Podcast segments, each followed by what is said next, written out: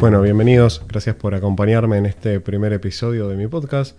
Mi nombre es Santiago Hernández, hace tiempo, tiempo que quiero empezar un podcast, hace años solía trabajar en radio y siempre tuve un poco las ganas de volver, de volver a, poder charlar enfrente del micrófono y poder contar un poco eh, de lo que me gusta.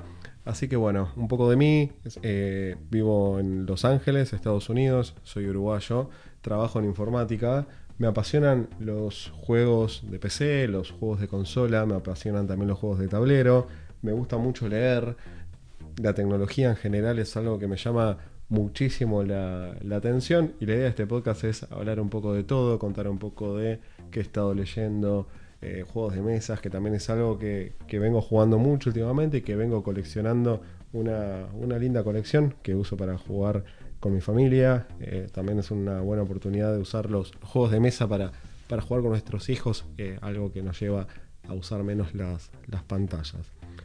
Así que bueno, la, la, idea, como les comentaba, era poder hablar de todo un poco. Espero que les sea de, interés. El podcast va a ser bastante variado, pero seguramente vaya tomando forma durante los próximos episodios. En este primer episodio, un poco hablando de, este nuevo hábito ¿no? que estoy tratando de, llevar, que es el hábito de los podcasts, me gustaría charlar un poco de dos libros que estoy leyendo. Uno ya lo leí, que es El poder de los hábitos de Charles Duhigg, y el otro libro se llama Hábitos Atómicos. Un poco lo que cuentan estos libros es algo sobre lo que escribí hace un tiempo en mi blog, el blog de santi.com, y que me resultó muy interesante. Por un lado, eh, cómo nuestros hábitos a nosotros nos pueden moldear la vida, cómo hay un montón de cosas que nosotros hacemos y de las cuales no nos damos cuenta. Por ejemplo, cuando nos levantamos en la mañana, qué zapato nos ponemos primero, cuando nos lavamos los dientes, si lo hacemos antes o después de ir al baño, cuando salimos, eh, en qué momento agarramos las llaves de nuestras casas, cuando comemos algún snack a media tarde, muchas veces pasamos al lado de la, de la heladera o pasamos al lado de la despensa y, tomamos eh, algo para, para, comer y muchas veces no nos damos ni cuenta de esos pequeños hábitos de tal forma que no llevamos registros. Es muy, muy interesante cómo funciona el, el tema y cómo nosotros eh, podemos ver la forma en que, en que hacemos eh, esas cosas si realmente nos detenemos un poco a pensar. Ahora, este libro llamado Hábitos Atómicos justamente habla de eso, habla de, cómo esos hábitos a nosotros nos influyen en la vida de forma positiva o de forma negativa. Es decir, si nosotros tenemos hábitos, aunque no nos demos cuenta, si estos hábitos son malos, nos están influyendo de una forma bastante negativa en la vida. Y si los hábitos son buenos, como hacer deporte, comer sano, eh, un montón de cosas, esos hábitos nos están generando algo positivo. Pero tenemos un, pequeño problema. Y ese problema es que los resultados de cada hábito que nosotros implementamos son bastante difíciles de, de ver en el corto plazo. Hay una linealidad que todos esperarían que así sea, pero que no existe. Es decir, si nosotros queremos mejorar eh, un poquito eh, cada día, no significa que esa mejora se va a hacer de igual manera día a día. Vamos a hacer un... Eh, al principio hay, hay una meseta en esa mejora que nos va a, impedir ver un resultado. Por eso cuando empezamos una dieta no bajamos de peso de forma inmediata, por eso cuando vamos al gimnasio no, no, tenemos músculos de forma inmediata, ni cuando empezamos a practicar algo nuevo, como tocar el piano, como hacer un deporte, jugar al fútbol, cantar, lo que sea, no somos mejores de forma inmediata. Es algo que lleva eh, un proceso. Se dice que ese proceso que un nuevo hábito nos lleva para ser mejores en algo es eh, de una forma muy achatada al principio y que luego empieza a correr, a, a, crecer, perdón. En ese crecimiento que tiene ese proceso es donde se genera como una mejora bastante exponencial. Lo que significa es que nosotros, si queremos hacer algo durante un año y tratamos de durante ese año ser un 1% mejor cada día, lo que vamos a estar logrando es ser 37 veces mejor al final del año. Esto funciona igual que el interés compuesto. Cuando nosotros depositamos 10 dólares en el banco con un determinado interés, ese interés a fin de mes que nosotros cobramos sirve como interés a favor, o sea, como, como parte del capital inicial para el siguiente mes, y cada vez los intereses se calculan sobre un monto un poco mayor. Con los hábitos nos pasa algo similar. Eh, según dice esta persona en el, en el libro Hábitos Atómicos. Eh, James Clear es el autor del libro, dicho sea de paso. Los, los hábitos se comportan muy similar, por lo que al principio vamos a ver muy, poca, muy poco crecimiento, vamos a ver una, muy poca, una mejora muy, muy chica, pero luego de un determinado tiempo vamos a ver una curva bastante notoria y es donde realmente se ven esos resultados. La trampa está que también nos pasa con los hábitos negativos.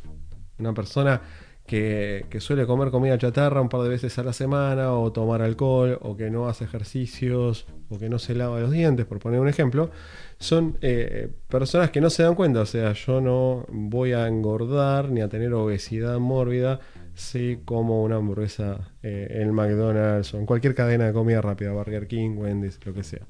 Eh, así no se enoja nadie o se enojan todos por igual. Entonces, eso es a largo plazo donde nos empieza a traer resultados. Los fumadores no experimentan algún problema respiratorio importante o cardíaco hasta mucho tiempo después. Quienes no hacen deporte no experimentan eh, los dolores y los problemas hasta bastante tiempo después. Entonces es muy eh, tramposo, si se quiere, y hay que tener un poco la inteligencia de entender cómo nuestros hábitos nos están impactando nuestra vida de acá a futuro. Medir lo que nosotros hacemos, cómo nos comportamos, qué comemos, cuánto ejercicio hacemos, si tomamos, si fumamos, si dormimos bien, si dormimos mal. Son cosas que eh, van a tener un impacto. Y ese impacto está ahí, nos guste o no. Eh, está en nosotros decidir si queremos que ese impacto nos juegue a favor o nos juegue en contra. Pero no hay forma no hay forma de escapar. Los hábitos los tenemos, conscientes o no de ellos, y hay que construirlos o saber modificarlos para eh, que nos puedan jugar a favor. Hay un montón de teoría atrás, hay un montón de, experimentos. A mí uno que me llamó mucho la atención eh, fue como en el metro de, Japón se redujo en un casi un 50%. sinceramente no tengo el número, eh, pero era bastante, entre un 40 y un 60%, eh, no, no recuerdo exactamente cuánto, los accidentes de trenes, básicamente solamente haciendo que los pilotos y las personas que trabajan en las plataformas, en los trenes, pudieran decir en voz alta cosas eh, que ellos ven obvias y naturales. Al arribar el tren a la plataforma, se tiene que decir en voz alta que el tren arriba una determinada plataforma, se tiene que mirar la hora y decirla en voz alta, mirar la temperatura de, los motores y decirla en voz alta, y mirar un montón de indicadores y decirlos en voz alta. Son cosas bastante que, que pueden parecer sin sentido, pero redujo hacer eso los accidentes de tal manera porque nosotros hacemos un montón de cosas de forma totalmente inconsciente. Lo que significa que los tipos, por solamente decir en voz alta la acción que estaban tomando, estaban sacando de por medio del hábito automatizado y de alguna forma pensando en lo que realmente estaban haciendo.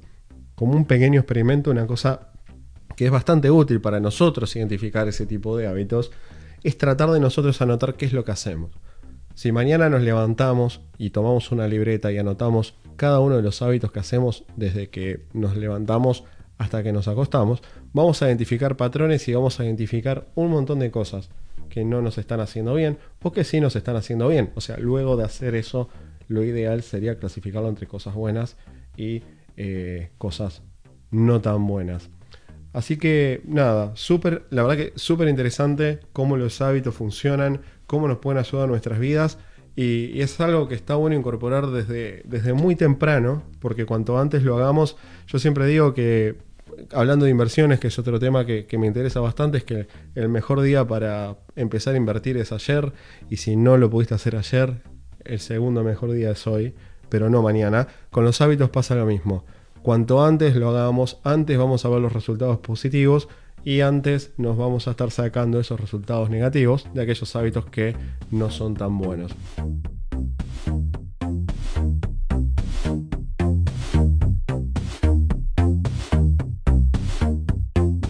Los dejo, muchas gracias por, haber escuchado. Pueden mandar temas, preguntas, si hay algo que les interese que hable dentro de las temáticas que toco en el podcast.